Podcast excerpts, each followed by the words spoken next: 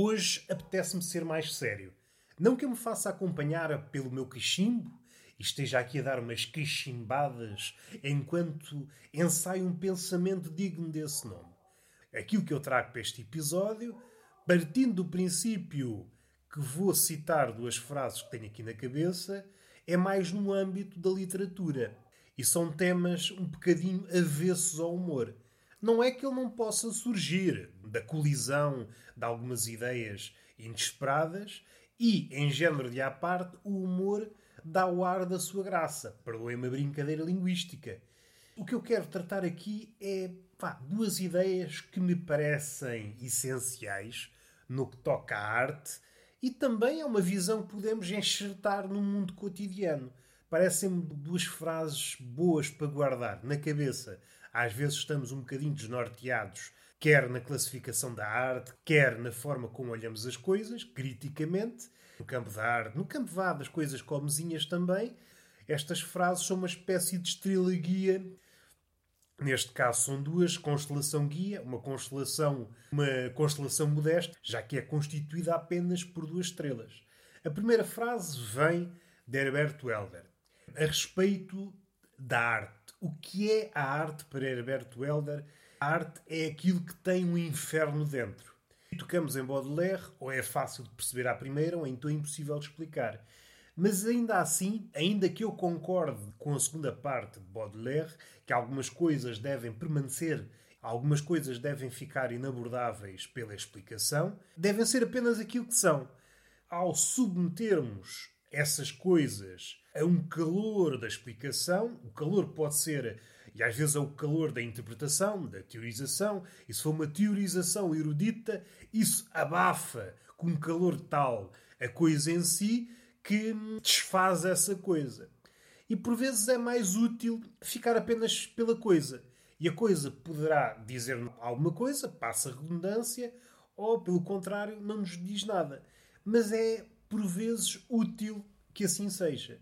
Estamos a viver numa época em que se explica tudo, é tudo explicado ao mínimo detalhe, e outro erro, que eu já falei aqui, é este amor ao óbvio. Como não se consegue dizer nada, não se consegue dizer nada na medida em que a língua está agrilhoada, devido ao politicamente correto e as várias variações, e por outra, o compromisso entre o observador e a coisa em si esboroou-se. O observador não será um termo exato, já que o observador não observa a coisa, então é apenas um turista. É mais este o termo. Um turista que olha de passagem para as coisas.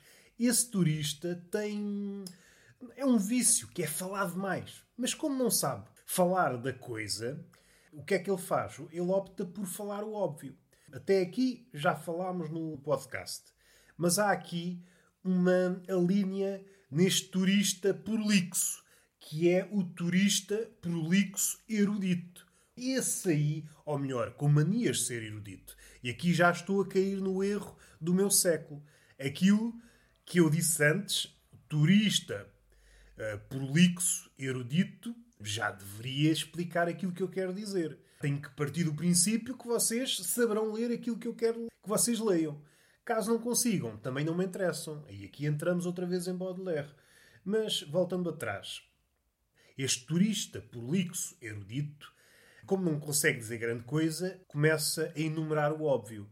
E é muito curioso encontrar espécimes desses por exemplo, em críticas, vá, não é bem crítica, porque já não está a fazer exatamente aquilo que a palavra propõe, mas uma espécie de crítica, entre aspas, a um livro, e é muito curioso ver em comunidades pseudo-artísticas, ver pessoas dessas. Percebe-se que, das duas, uma não leu aquilo como deve ser, ou às vezes nem sequer leu, não sabe o contexto em que aquilo se insere, e então encharca o texto de coisas óbvias. Parece uma entrada da Wikipédia, de factos que vai buscar. Empilha factos, não há ali nada. Não há ali nada.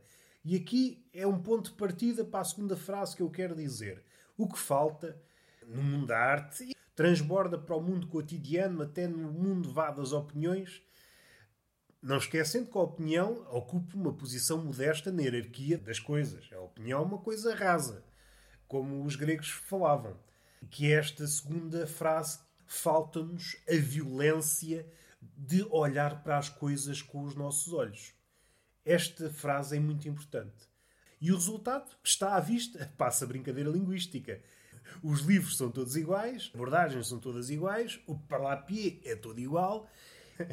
Estamos aqui para utilizar uma expressão do Rui Nunes, o mesmo está cada vez mais mesmo.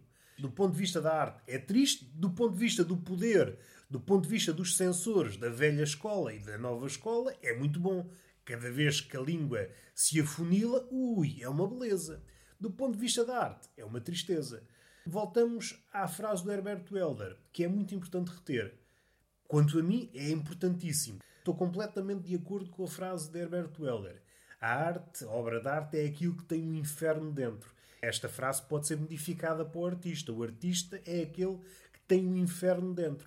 O papel dele é traduzir esse inferno para o seu suporte de eleição, seja escrita, seja estátua, seja, seja o que for. Há aqui outro ponto essencial. Mais uma vez, Rui Nunes nós sabemos, no que toca à escrita, que o escritor está maduro quando percebe uma coisa: que a dor não é única.